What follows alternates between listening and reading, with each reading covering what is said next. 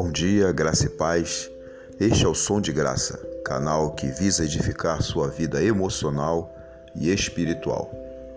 Hoje vamos pensar sobre Jesus, o desejado de todas as nações.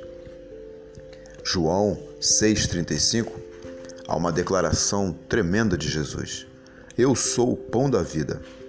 Quem vem a mim nunca mais terá fome. Quem crê em mim nunca mais terá sede. Jesus é a pessoa mais importante da história. Para ele, convergem todas as coisas no céu e na terra, no tempo e na eternidade. Dele e por meio dele, para ele, são todas as coisas. Ele é o Criador e sustentador da vida. Ele é o profeta e a mensagem o sacerdote e o sacrifício, o Rei Supremo e ao mesmo tempo o servo que se humilhou até a morte e morte de cruz. Jesus é a dádiva do Pai da igreja, do Pai eterno, Senhor Deus, à igreja desde a eternidade. Ele foi prometido no Éden como aquele que esmagaria a cabeça da serpente. Ele foi prefigurado dos sacrifícios judaicos, proclamado pelos profetas e anunciado pelos anjos. Ele é o conteúdo da pregação dos apóstolos, dos reformadores e de todos os fiéis expositores das Escrituras. Ele é o desejado de todas as nações. E aí a pergunta que subjaz a essas uh, declarações é: por que Jesus é o desejado de todas as nações? Primeiro, porque somente por meio dele o homem pode reconciliar-se com Deus. Segunda carta de Paulo aos Coríntios, capítulo 5, versículo 18, Paulo deixa isso bem claro. Aqueles que pregam que toda religião é boa e que todos os caminhos conduzem a Deus estão incorrendo, incorrendo uh, num sério engano. Só há um caminho para Deus, Jesus, como ele mesmo declarou em João 14,6. Jesus Cristo é esse novo e vivo caminho para o céu.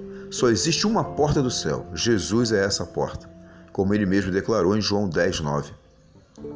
Só há um mediador entre Deus e os homens, Jesus Cristo, homem, como Paulo declarou em 1 Timóteo 2, 5. A Bíblia diz que Deus estava em Cristo reconciliando consigo o mundo. O homem jamais pode ser reconciliado com Deus por meio das suas obras de penitências ou cerimônias religiosas. Somente por meio de Jesus Cristo podemos ter acesso ao Pai. Foi pela sua morte que o véu do templo se rasgou de alto a baixo. Foi pela sua morte que ele fez a paz. É pela sua morte que temos vida e somos reconciliados com Deus. O pecado entrou na história humana e cavou um grande abismo entre o homem e Deus, entre o homem e seu próximo, e entre o homem e a própria natureza e a sua própria natureza. O homem é um ser ambíguo e contraditório. Ele é uma guerra civil ambulante e está em constante conflito consigo mesmo.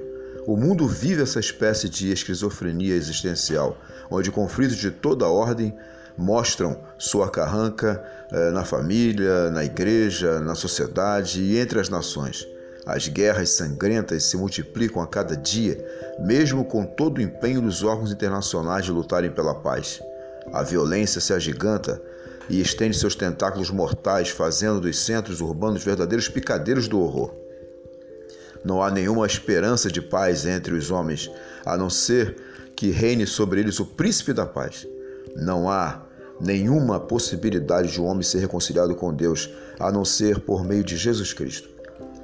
Segundo, porque somente por meio dele o homem pode ter a vida eterna. A salvação não é um troféu que conquistamos pelo nosso esforço e mérito. É uma dádiva recebida gratuitamente. Não somos uh, salvos com base em nossa fé, mas por meio da fé. A fé não é a base da nossa salvação, mas o seu instrumento de apropriação. A base da nossa salvação que Cristo fez por nós na cruz. O fundamento da nossa redenção é a cruz de Cristo. Não há possibilidade de um homem receber a vida eterna senão pela morte vicária, expiatória e substitutiva de Cristo. Todo aquele que crê em Cristo, o eterno Filho de Deus, recebe de graça, pela fé, o dom da vida eterna. Nenhuma religião do mundo, por mais conceituada ou antiga, jamais pode oferecer ao homem a vida eterna. Fora do sacrifício de Cristo, os homens tentam em vão alcançar a salvação pelos méritos. Tentam inutilmente construir uma torre que chegue aos céus.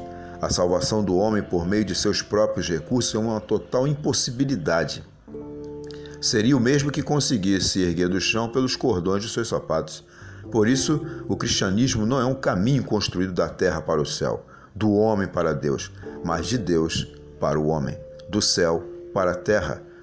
O, o que a religião não pode fazer, Cristo fez. Ele não é um entre, não é um entre os muitos mestres.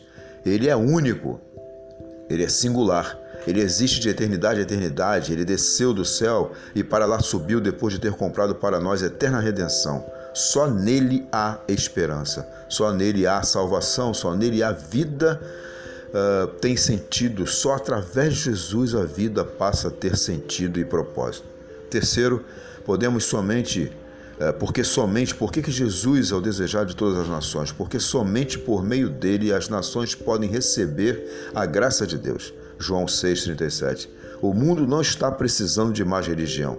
As religiões se multiplicam aos milhares e com elas os homens afastam-se ainda mais de Deus. Há muitas religiões e muitos deuses. Na verdade, o homem é um ser religioso, ele tem necessidade de se prostrar. Uh, em algum, diante de algum lugar, de algum altar. Mesmo aqueles que se dizem ateus adoram a si mesmos.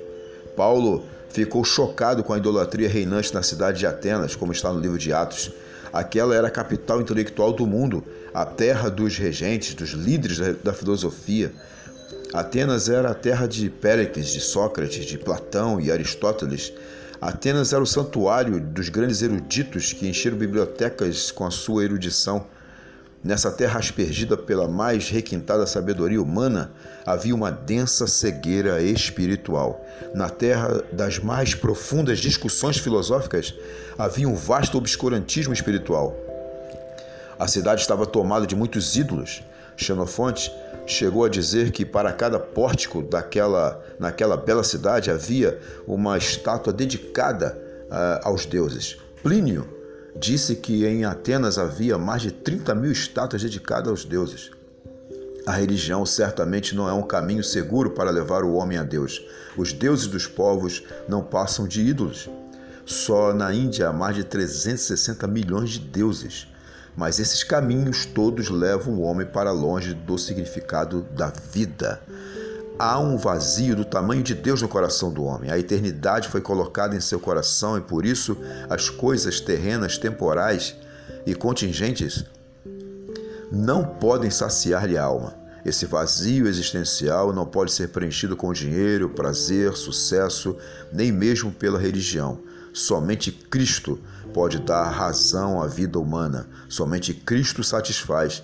Fora dele a vida é uma piada sem graça. Sem Jesus a vida é um tédio e uma náusea, como pregam os existencialistas. Mas entre todos os homens, em todos os lugares, em qualquer tempo, todo aquele que se volta para Deus e põe sua confiança em Jesus encontra uma vida maiúscula, superlativa, abundante e eterna. Todo aquele que comer do pão da vida nunca mais terá fome. Deus te abençoe. Um grande abraço pastoral, um abraço amigo. Em nome de Jesus. Amém.